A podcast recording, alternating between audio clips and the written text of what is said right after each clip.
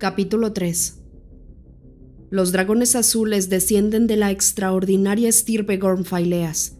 Conocidos por su impresionante tamaño, son los más despiadados, especialmente en el caso del inusual azul cola de daga, cuyos afilados picos al final de su cola pueden destripar a un enemigo con un solo golpe.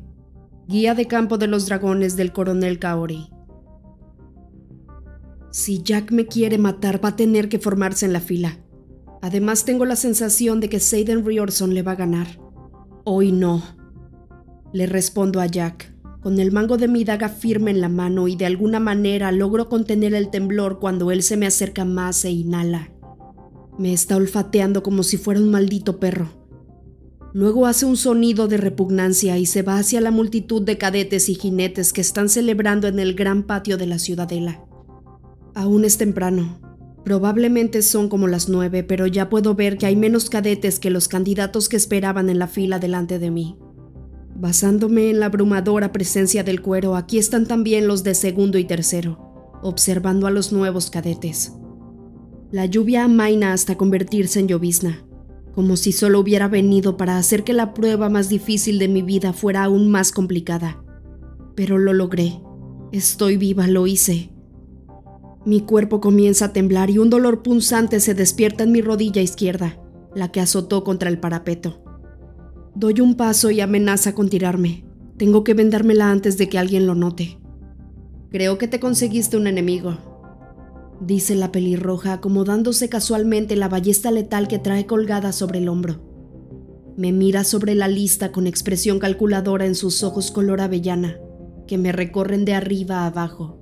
Si yo fuera tú, me andaría con cuidado cerca de ese tipo. Asiento. Voy a tener que andar con mucho más que cuidado. El siguiente candidato se acerca por el parapeto cuando alguien me toma por el hombro desde atrás y me da la vuelta. Mi daga ya va medio camino al momento en que me doy cuenta que es Rhiannon. ¡Lo logramos! Con una expresión de felicidad me da un apretón en los hombros. Lo hicimos. Repito, con una sonrisa forzada. Los muslos me tiemblan, pero logro envainar la daga sobre mis costillas. Ahora que estamos aquí y ambas somos cadetes, puedo confiar en ella. No sé ni cómo agradecerte, hubo al menos tres veces en las que me habría caído si no me hubieras ayudado. Tenías razón. Mis suelas son horriblemente resbalosas. ¿Ya viste a la gente de aquí? Podría jurar que vi a una de segundo año con mechones rosas en el cabello. Y un tipo que tiene tatuadas escamas de dragón en los bíceps. La conformidad es para los de infantería, digo mientras ella entrelaza su brazo con el mío y me jala hacia la multitud. Mi rodilla protesta por el dolor que ya me sube hasta la cadera y me baja el pie. Cogeo y mi peso se apoya en el costado de Rhiannon. Maldita sea. ¿De dónde salieron estas náuseas? ¿Por qué no puedo dejar de temblar? Me voy a caer en cualquier momento. No hay forma de que mi cuerpo pueda mantenerse erguido con este terremoto en mis piernas o el zumbido en mi cabeza.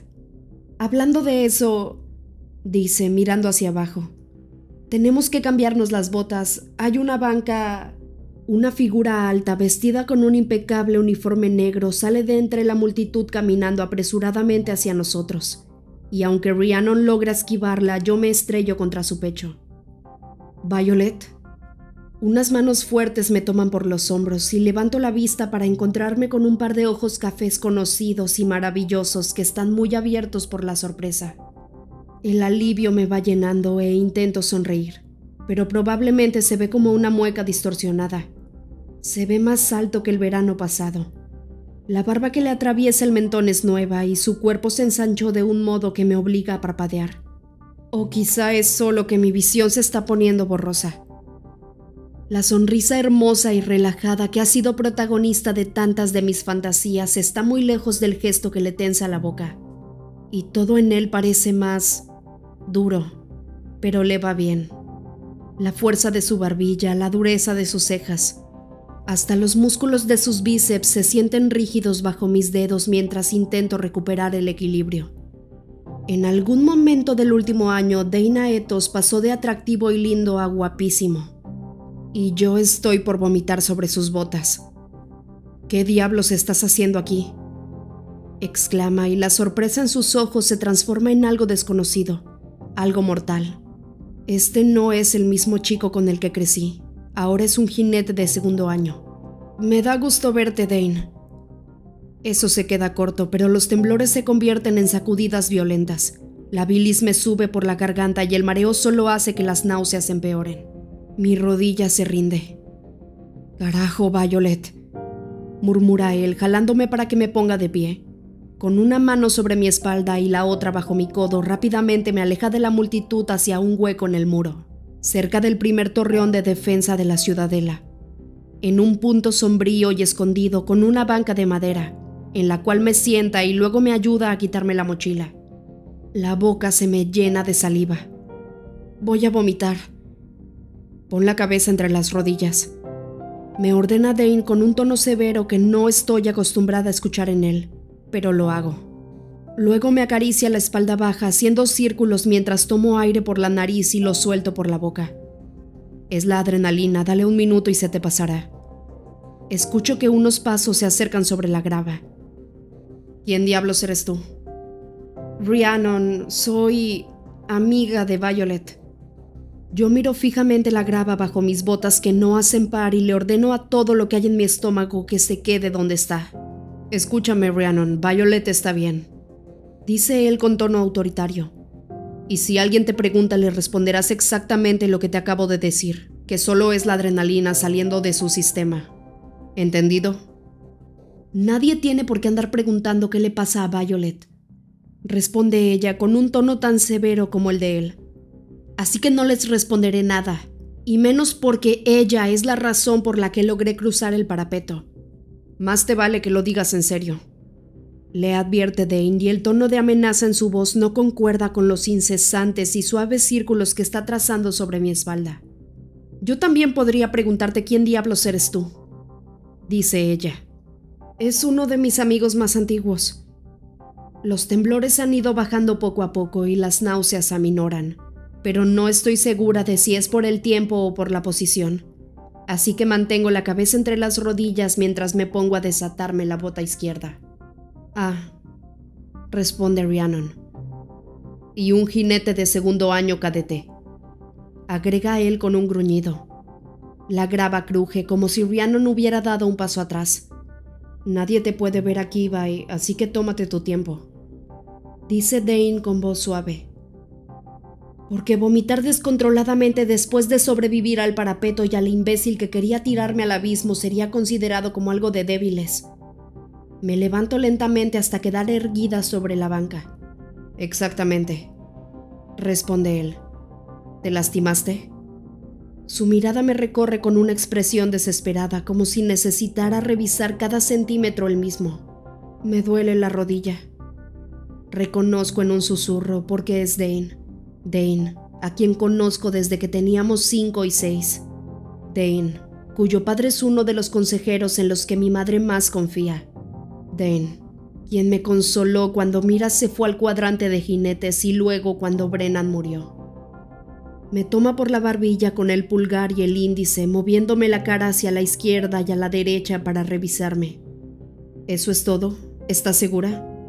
Sus manos me recorren los costados y se detienen en mis costillas. ¿Traes dagas? Rhiannon se quita mi bota y suelta un suspiro de alivio mientras mueve los dedos de su pie. Asiento.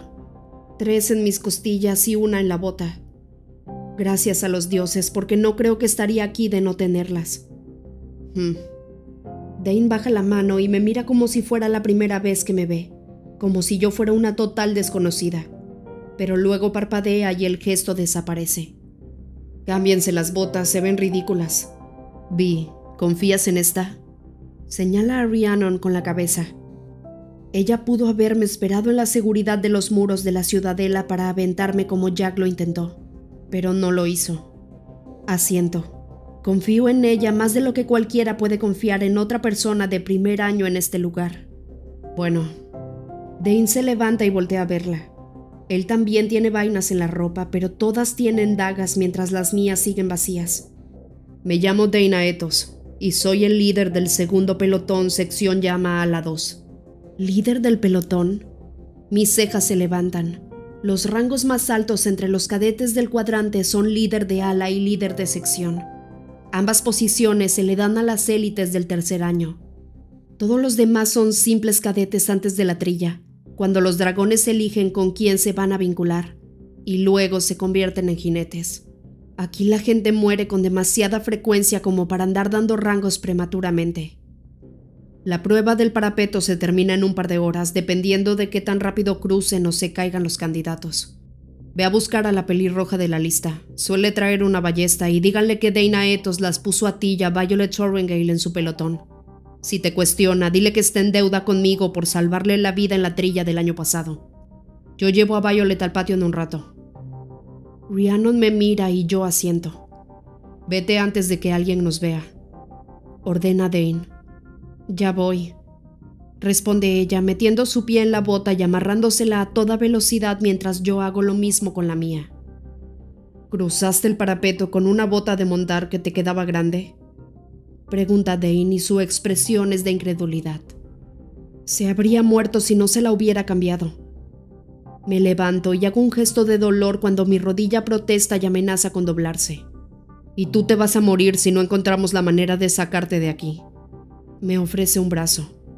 Tómalo, tenemos que ir a mi habitación, necesitas vendarte esa rodilla. Sus cejas se enarcan. A menos que hayas encontrado una cura milagrosa de la que no estoy enterado durante el último año. Niego con la cabeza y lo tomo del brazo. Carajo, Violet, carajo. Se acomoda mi brazo discretamente en su costado. Toma mi mochila con la mano desocupada y me lleva hacia un túnel al final de otra apertura en el muro que ni siquiera había visto. En los candeleros brilla la luz mágica a nuestro paso y se extingue cuando nos vamos. No deberías estar aquí. Lo sé bien.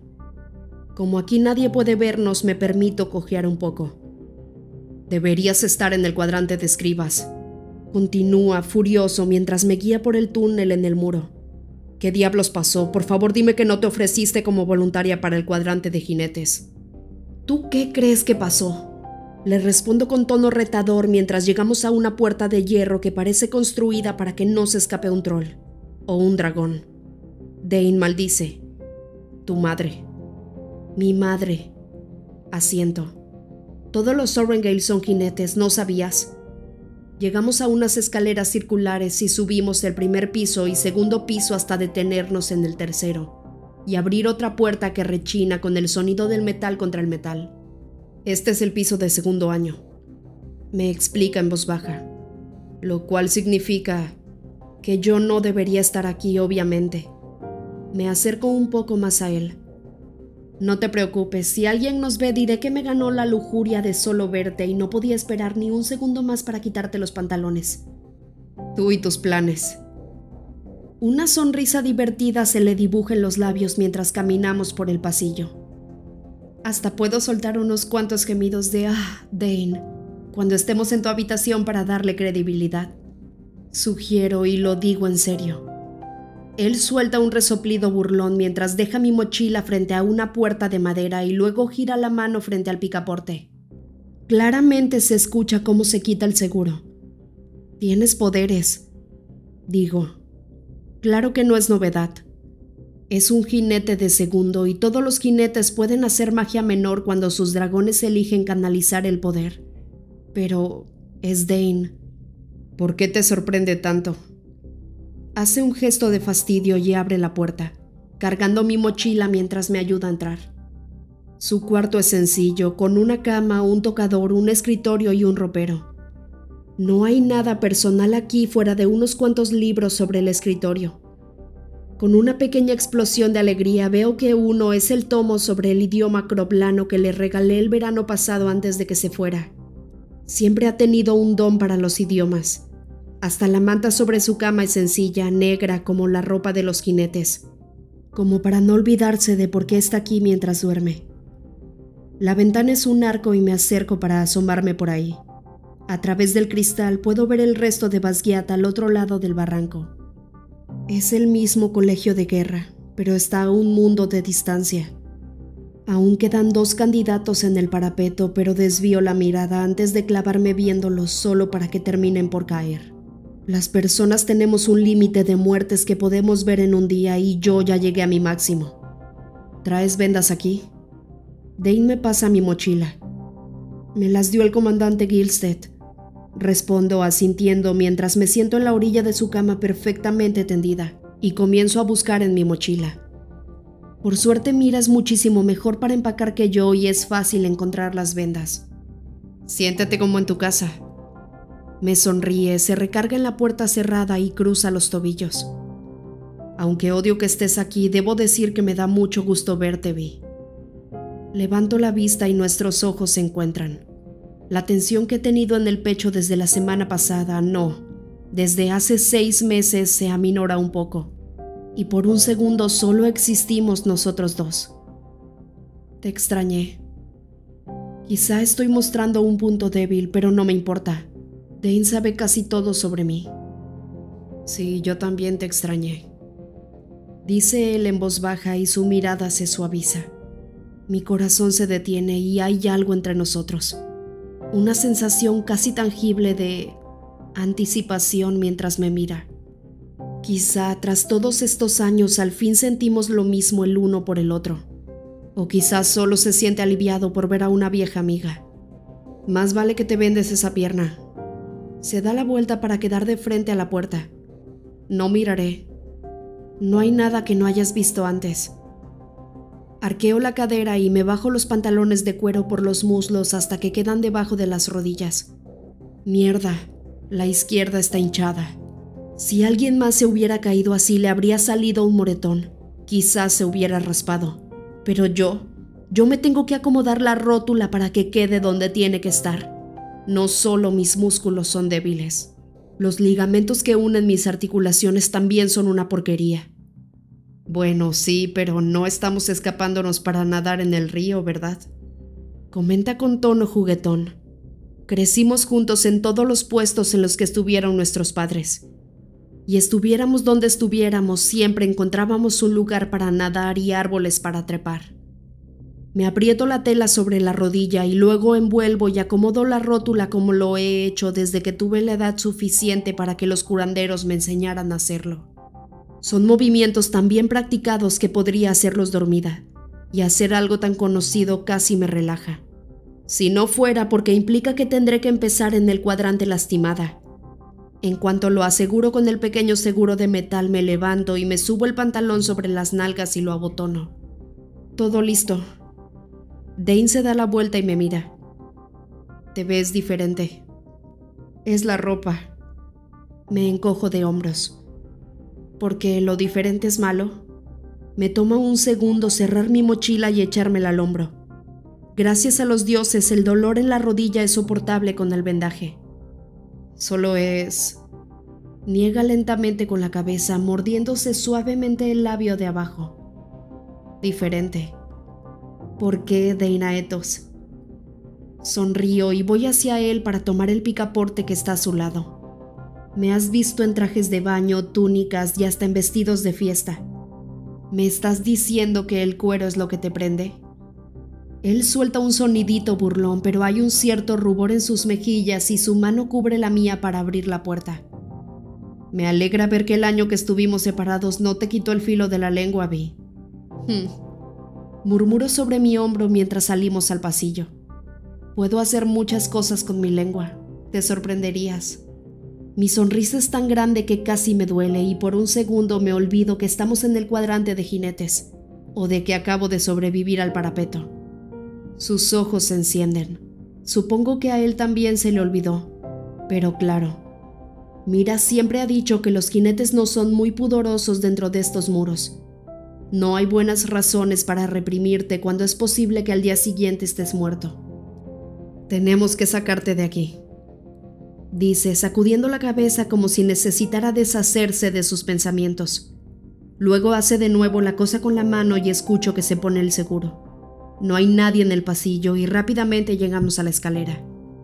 Gracias, digo mientras bajamos. Ya siento mejor la rodilla. Todavía no puedo creer que tu madre haya pensado que ponerte en el cuadrante de jinete sería una buena idea. Prácticamente puedo sentir la ira vibrando en él que va caminando junto a mí por las escaleras. No hay barandal de su lado, pero eso no parece molestarle, aunque un solo paso en falso sería su fin. Yo tampoco. La primavera pasada anunció su orden sobre cuál sería mi cuadrante después de que pasé el examen de admisión inicial, y de inmediato comencé a trabajar con el comandante Gilstead. Se va a sentir muy orgulloso cuando lea la lista mañana y vea que no estoy ahí. Hay una puerta al final de la escalera, bajo el nivel principal que lleva al pasaje hacia el cuadrante de curanderos en lo alto del barranco. Me comenta mientras nos acercamos al primer piso. Vamos a cruzar por ahí para ir al cuadrante de escribas. ¿Qué? Me detengo cuando mis pies llegan al descanso de piedra pulida en la planta baja, pero él sigue descendiendo. Ya me lleva tres escalones de ventaja cuando se da cuenta de que no lo estoy siguiendo. El cuadrante de escribas, dice lentamente, dándose la vuelta para quedar de frente a mí. Desde este ángulo me veo más alta que él, así que lo miro con odio desde aquí arriba. No puedo ir al cuadrante de escribas, Dane. Disculpa, sus cejas se levantan. Mi madre no lo va a aceptar. Niego con la cabeza. Su boca se abre, pero luego se cierra y sus manos se tensan en puño a sus costados. Este lugar te va a matar, Violet. No puedes quedarte aquí. Todos lo van a entender. No te ofreciste como voluntaria, no realmente. La rabia me corre por la médula y mis ojos entrecerrados se clavan en Dane. Para empezar, digo, ignorando si me ofrecí o me ofrecieron. Sé bien cuáles son mis probabilidades aquí, Dane. Y en segundo lugar, por lo general el 15% de los candidatos no pasa el parapeto, y yo estoy aquí. Así que supongo que ya estoy venciendo esas probabilidades. Él sube otro escalón. No estoy diciendo que no te esforzaste para llegar aquí, Vi, pero tienes que irte. Te acabarán la primera vez que te pongan en el ring de combate. Y eso antes de que los dragones perciban que eres... Niega con la cabeza y desvía la mirada apretando los dientes. ¿Que soy qué? Estoy furiosa. Vamos, dilo. Cuando perciban que soy menos que los otros, ¿eso es lo que quieres decir? Carajo. Se pasa unas manos sobre sus rizos café claro muy cortos. Deja de poner palabras en mi boca, sabes lo que quiero decir. Aunque sobrevivas a la trilla, no hay garantía de que un dragón elegirá vincularse contigo. Apenas el año pasado tuvimos 34 cadetes sin dragón que se la pasaron sin hacer nada, esperando empezar el año con este grupo para tener otra oportunidad de encontrar un vínculo. Y todos son perfectamente saludables. No seas cretino. Esto me revuelve el estómago. Solo porque Dane podría tener razón no significa que quiera escucharlo, o que quiero que me digan que no soy saludable. Quiero que sigas viva. Grita y su voz hace eco en las paredes de piedra de la escalera. Si te llevamos al cuadrante de escribas en este momento, aún podrás pasar el examen y tener una historia increíble para contar cuando salgas a beber. Si te regreso allá afuera, señala hacia la puerta que lleva al patio. Ya no estará en mis manos, no podré protegerte, no del todo. No te estoy pidiendo que me protejas. Un momento, no quiero que me proteja. No fue eso lo que Mira sugirió. ¿Por qué le dijiste a Rhiannon que me pusiera en tu pelotón si solo quería sacarme por la puerta trasera? El puño que aprieta mi corazón se cierra más. Además de Mira, Dane es la persona que mejor me conoce en todo el maldito continente, y hasta él cree que no podré hacerla aquí, para que se fuera y pudiera sacarte de aquí. Sube dos escalones, acortando la distancia entre nosotros pero la posición firme de sus hombros no cede. Si la determinación tuviera una forma física, sería la de Dana Etos en este momento. ¿Crees que quiero ver morir a mi mejor amiga? ¿Crees que sería divertido ver lo que harán sabiendo que eres la hija de la general Sorengale? Ponerte ropa de cuero no te convierte en una jinete, Vi. Te van a hacer pedazos y si no lo hace la gente, lo harán los dragones. En el cuadrante de jinetes o te gradúas o te mueres, si lo sabes. Permíteme salvarte. Toda su postura se encorva y la súplica en sus ojos acaba con un poco de mi indignación. Por favor, permíteme salvarte. No puedes. Susurro. Mi madre me dijo que me regresaría a rastras. De aquí solo puedo salir como jinete o como un hombre en una lápida. No lo dijo en serio. Niega con la cabeza. No lo pudo haber dicho en serio. Lo dijo en serio. Ni siquiera Mira logró hacerla cambiar de opinión. Dane me mira a los ojos y se tensa, como si en ellos hubiera encontrado la verdad. Mierda. Sí, mierda. Me encojo de hombros, como si no fuera mi vida de lo que estamos hablando. Bueno, puedo ver cómo va cambiando los planes en su mente, reajustándolos a la nueva información. Encontraremos otra manera, por ahora vámonos. Me toma de la mano y me lleva al hueco por el que desaparecimos. Sal y vete con los demás de primero. Yo regresaré para entrar por la puerta del torreón. Pronto descubrirán que nos conocemos, pero no hay que darles más armas. Me suelta de la mano tras darle un apretoncito y se va sin decir más hasta desaparecer en el túnel. Me agarro de las correas de mi mochila y camino por el patio bajo el sol veteado. Las nubes ya se están disipando y la llovizna se seca mientras la grava cruje bajo mis pies, en mi camino hacia los jinetes y cadetes. El enorme patio en el que fácilmente cabrían mil jinetes es idéntico al del mapa que está en los archivos. Tiene la forma de una gota angular con una muralla exterior en la parte redondeada de al menos 3 metros de ancho. A los lados están los pasillos de piedra. Sé que el edificio de cuatro pisos con la parte redondeada que está incrustado en la montaña es para los estudios, y en el de la derecha, que se eleva sobre el risco, están los dormitorios, a donde me llevó Dane. La imponente rotonda que une a los dos edificios también es la entrada al salón de reuniones, el área común y la biblioteca que está detrás. Dejo de mirarlo todo con la boca abierta y me doy la vuelta para quedarme de frente al muro exterior.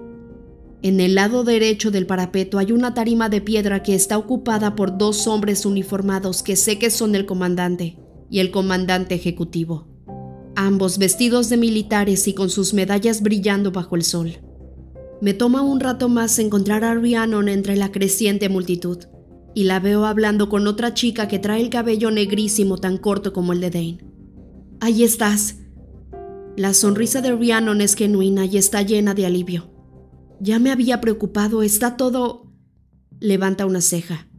Ya estoy lista. Asiento y miro a la otra mujer mientras Rhiannon nos presenta. Se llama Tara y es de la provincia de Moraine, al norte, en la costa del mar Emerald. Tiene el mismo aire de seguridad que Mira, y sus ojos brillan de emoción mientras habla con Rhiannon sobre cómo las dos han estado obsesionadas con los dragones desde que eran niñas. Pongo atención, pero apenas lo suficiente para recordar los detalles y necesitamos formar una alianza. Pasa una hora y luego otra, de acuerdo con las campanas de Basquiat, las cuales podemos escuchar desde aquí. Luego el último cadete llega al patio seguido de tres jinetes que salen del otro torreón. Seiden viene entre ellos. No es solo su altura lo que lo hace destacar entre la multitud, sino también la manera en que los demás jinetes parecen moverse cuando están cerca de él. Como si fuera un tiburón y los demás pececitos que se quieren poner a salvo. Por un instante no puedo evitar preguntarme cuál será su sello, el poder único que le dio el vínculo con su dragón, y si será por eso que hasta los de tercero parecen huir de él mientras avanza hacia la tarima con una elegancia letal. Ya son diez de ellos arriba, y por la manera en que el comandante Panchek avanza hacia el frente mirándonos, creo que estamos por comenzar. Le digo a Rhiannon y Tara, y ambas se voltean hacia la plataforma. Todos lo hacen. 301 de ustedes sobrevivieron al parapeto para convertirse en cadetes el día de hoy. Comienza a decir el comandante Panche con una sonrisa de político mientras nos señala. El tipo siempre ha hablado con las manos. Buen trabajo. 67 no lo lograron. El pecho se me aplasta mientras mi cerebro hace rápidamente los cálculos. Casi el 20%. Fue la lluvia, el viento. Es más que el promedio. 67 personas murieron intentando llegar hasta aquí. Escuché que ese puesto es solo una punta de lanza para él. Susurra Tara. Y era el trabajo de la general Sorengale y luego el del general Melgren el general comandante de todas las fuerzas de Navarre. Los ojillos malvados de Melgren me han incomodado cada que nos hemos encontrado durante la carrera de mi madre. ¿Del general Melgren? Susurra Rhiannon a mi otro lado. No lo conseguirá. Digo en voz baja mientras el comandante nos da la bienvenida al cuadrante de jinetes. El sello que le da su dragón a Melgren es la capacidad de ver cuál será el resultado de una batalla antes de que se lleve a cabo. No hay forma de vencer eso y no te pueden asesinar si sabes lo que pasará. Como dice el código, ahora comenzará lo difícil. grita Panchek y su voz viaja sobre los 500 cadetes que calculo que estamos en este patio. Sus superiores los pondrán a prueba, sus compañeros los cazarán y sus instintos los guiarán. Si sobreviven a la trilla y si son elegidos serán jinetes. Y ya veremos entonces cuántos de ustedes logran graduarse. Las estadísticas dicen que un cuarto de nosotros llegaremos vivos a la graduación.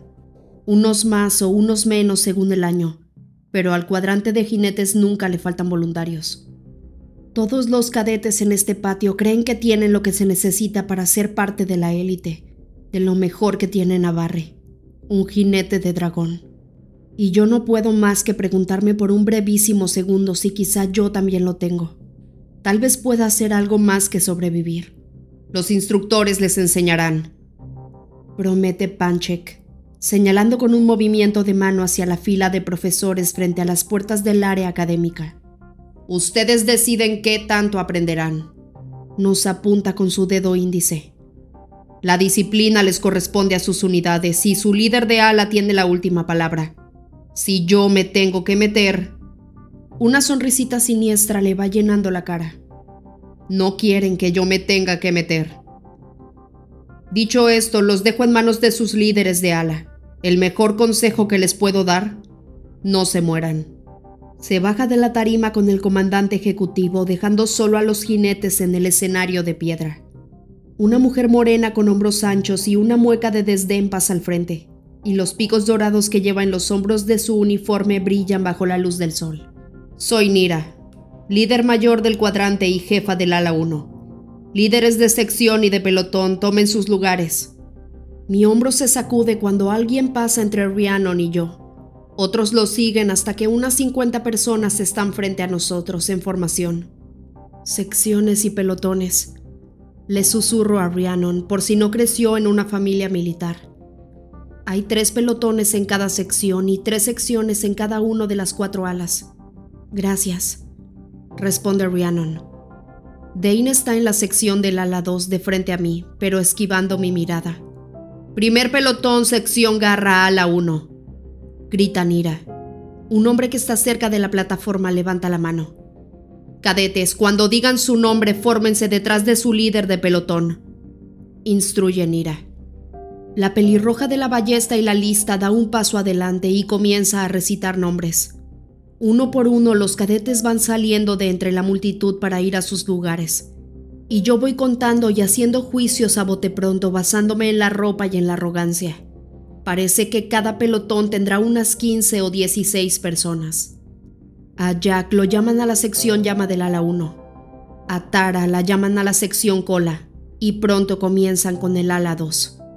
Suelto un suspiro de agradecimiento cuando el líder de ala da un paso al frente y no es Seiden.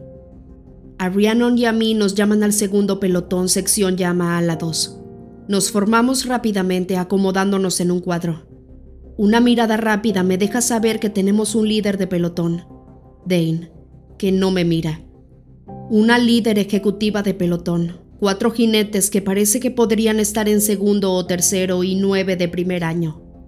Una de las jinetes con dos estrellas en el uniforme y la cabeza rapada a la mitad, con la otra mitad del cabello rosa, tiene una reliquia de la rebelión que le corre por el brazo, desde la muñeca hasta arriba del codo, donde desaparece bajo su uniforme. Pero desvío la mirada para que no note que estoy viéndola. No decimos nada mientras llaman al resto de las alas. El sol ya está en su punto más alto, dándome de lleno sobre el cuero y quemándome la piel. Le dije que no te tuviera en esa biblioteca. Las palabras que mamá me dijo esta mañana aún me atormentaban, pero no es como que me hubiera podido preparar para esto. Tengo exactamente dos tonos en relación con el sol, pálido y quemado. Cuando suena la orden todos nos damos la vuelta para quedar de frente a la tarima. Intento mantener la mirada fija en la mujer de la lista, pero mis ojos se mueven como los traidores que son, y mi pulso se acelera. Seiden me está observando con una expresión fría y calculadora que me hace suponer que está planeando mi muerte desde su puesto como líder del ala 4.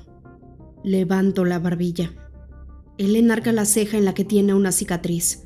Luego le dice algo al líder del ala 2 y de pronto todos los líderes del ala se meten en lo que obviamente es una acalorada discusión. ¿De qué crees que estén hablando? Susurra Rhiannon. Silencio. Ordena Dane con rabia. Mi espalda se tensa, no puedo esperar que sea mi Dane aquí. No en estas circunstancias, pero su tono me hiere. Al fin, los líderes del ala se dan la vuelta para mirarnos y la discreta curva en los labios de Seiden me pone incómoda de inmediato. Dana Ethos, tú y tu pelotón van a hacer un intercambio con el de Aura Bainheaven. Anuncia Nira. Un momento, ¿qué? ¿Quién es Aura Bainheaven? Dana siente y luego se voltea hacia nosotros. Síganme. Con esto avanza entre la formación para que lo sigamos. Pasamos junto a otro pelotón de camino a... El aire se me hiela en los pulmones. Vamos hacia el ala 4, el ala de Seiden. Pasa un minuto, quizás dos, y tomamos nuestros puestos en la nueva formación. Me tengo que obligar a respirar. El rostro arrogante y hermoso de Seiden ostenta una maldita sonrisa de satisfacción. Ahora estoy completamente a su merced. Solo soy una subordinada en su cadena de poder. Me puede castigar como se le dé la gana por la más mínima transgresión, aunque sea imaginaria. Nira observa a Seiden mientras termina de dar órdenes y él asiente y da un paso al frente, con lo que al fin termina nuestro concurso de miradas. Estoy bastante segura de que él ganó, teniendo en cuenta que mi corazón está galopando como un caballo fugitivo. Ahora son cadetes. La voz de Seiden se escucha por todo el patio, más fuerte que la de los demás Miren a su pelotón. Estas son las únicas personas que el código garantiza que no los matarán. Pero que ellas no puedan acabar con su vida no significa que otros no lo intentarán. ¿Quieren un dragón? Gánenselo. La mayoría de la gente vitorea, pero yo ni siquiera abro la boca. Hoy 67 personas se cayeron o murieron de una u otra manera. 67 como Dylan, cuyos padres van a recoger sus cuerpos o a ver cómo los entierran al pie de la montaña, bajo una piedra cualquiera. No me puedo obligar a soltar vítores por sus pérdidas. Los ojos de Seiden se encuentran con los míos y el estómago se me retuerce antes de que él desvíe la mirada. Y apuesto a que se sienten muy rudos en este momento, ¿verdad, primerizos? Más vítores. Se sienten invencibles después de lo del parapeto, ¿no? grita Seiden. Creen que son intocables. Están en el camino para ser parte de la élite, de los pocos, de los elegidos. Con cada declaración se enciende otra ronda de gritos emocionados que suenan cada vez más fuertes. No, no son solo gritos de emoción. Es el sonido de unas alas obedientes batiendo en el aire. ¡Ay, dioses, son hermosos! Susurra Rhiannon junto a mí cuando un montón de dragones aparece en nuestro campo de visión. He pasado toda mi vida alrededor de los dragones, pero siempre desde lejos. No toleran a los humanos que no han elegido. Pero estos ocho están volando hacia nosotros a toda velocidad. Justo cuando creo que están a punto de volar sobre nuestras cabezas, se lanzan en vertical. Azotan el aire con sus enormes alas semitraslúcidas y se detienen creando con sus aleteos unas ráfagas de viento tan poderosas que casi me voy de espalda cuando aterrizan en el muro semicircular exterior. Las escamas de sus pechos brillan con el movimiento y sus garras afiladas se entierran a cada lado de la orilla del muro. Ahora entiendo por qué las paredes tienen un grosor de tres metros. No es una barrera. Lo que rodea la fortaleza es una maldita percha. Me quedo con la boca abierta. En los cinco años que llevo viviendo aquí nunca había visto algo como esto.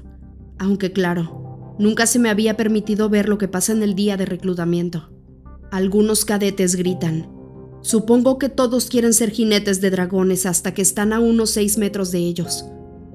El vapor me llega a la cara cuando el azul marino que está justo enfrente a mí exhala por sus enormes fosas nasales.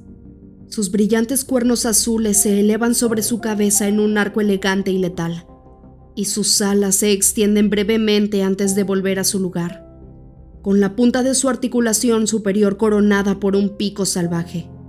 Sus colas son igualmente fatales, pero desde aquí no puedo verlas y mucho menos saber de qué raza es cada uno sin ese dato.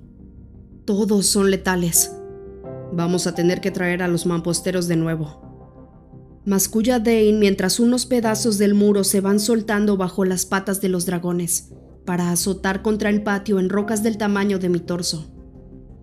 Hay tres dragones con distintos tonos de rojo, dos verdes como Tain, el dragón de Mira, uno café como el de mamá, uno naranja y el enorme azul marino que está frente a mí. Todos son gigantescos y tapan la estructura de la ciudadela mientras nos miran entrecerrando sus ojos color oro juzgándonos a más no poder.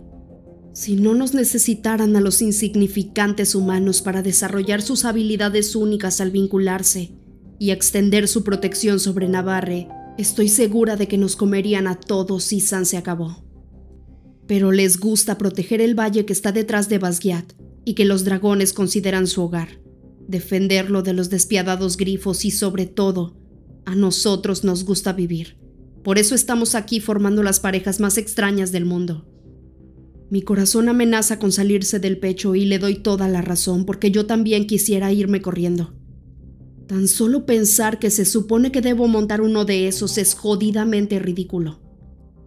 Un cadete se escapa del ala 3 corriendo y gritando en su camino hacia la torre de piedra que está detrás de nosotros. Todos volteamos a verlo cómo huye a toda velocidad hacia la enorme puerta de arco que está en el centro. Casi puedo ver las palabras grabadas en el arco desde aquí, pero ya me las sé de memoria. Un dragón sin su jinete es una tragedia. Un jinete sin su dragón está muerto. Cuando se crea el vínculo, los jinetes ya no pueden vivir sin sus dragones, aunque la mayoría de los dragones no tiene problemas en seguir sin nosotros. Por eso eligen con tanto cuidado, para no enfrentar la humillación de haber elegido a un cobarde aunque un dragón jamás reconocería haber cometido un error. El dragón rojo de la derecha abre su enorme boca mostrando unos dientes como de mi tamaño. Esas fauces me triturarían como a una uva si quisieran. Sobre su lengua corre fuego, que luego sale disparado en la flama macabra hacia el cadete que se echó a correr. Antes de que pueda alcanzar la sombra de la torre ya es una pila de ceniza sobre la lava. 68 muertos. Siento el calor de las llamas en un lado de mi cara cuando giro para ver al frente. Si alguien más se echa a correr y termina muerto de la misma manera, no lo quiero ver. Se escuchan más gritos a mi alrededor. Tenso la quijada lo más que puedo para no hacer ruido. Siento otras dos ráfagas de calor, una a mi izquierda y la otra a mi derecha. Ya son 70. El dragón azul marino parece inclinar la cabeza hacia mí como si sus desconfiados ojos dorados pudieran ver mi interior. El miedo me aplasta el estómago y la duda me envuelve instantáneamente el corazón. Apuesto a que incluso puede ver el vendaje en mi rodilla. Sabe que estoy en desventaja, que soy demasiado pequeña para trepar por su pata y montarlo. Demasiado frágil para andar sobre él. Los dragones siempre saben. Pero no voy a correr.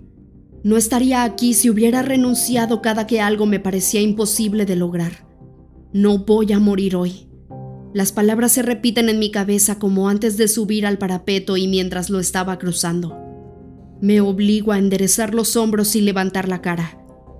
El dragón parpadea, lo cual puede ser una señal de aprobación o de aburrimiento, y mira hacia otro lado. ¿Alguien más quiere cambiar de opinión?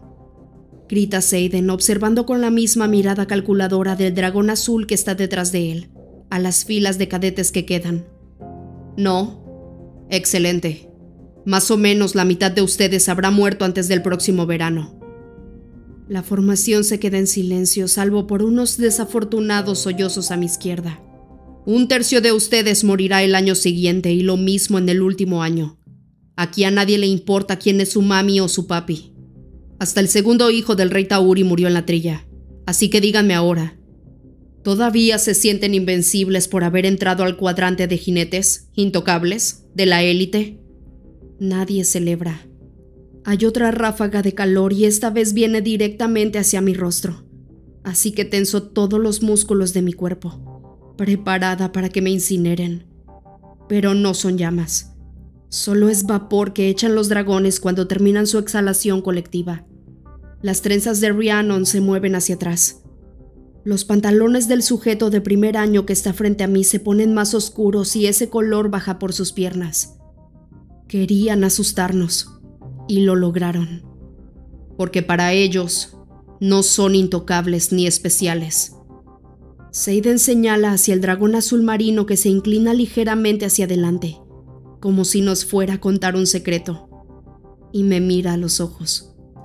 Para ellos, no son más que una presa.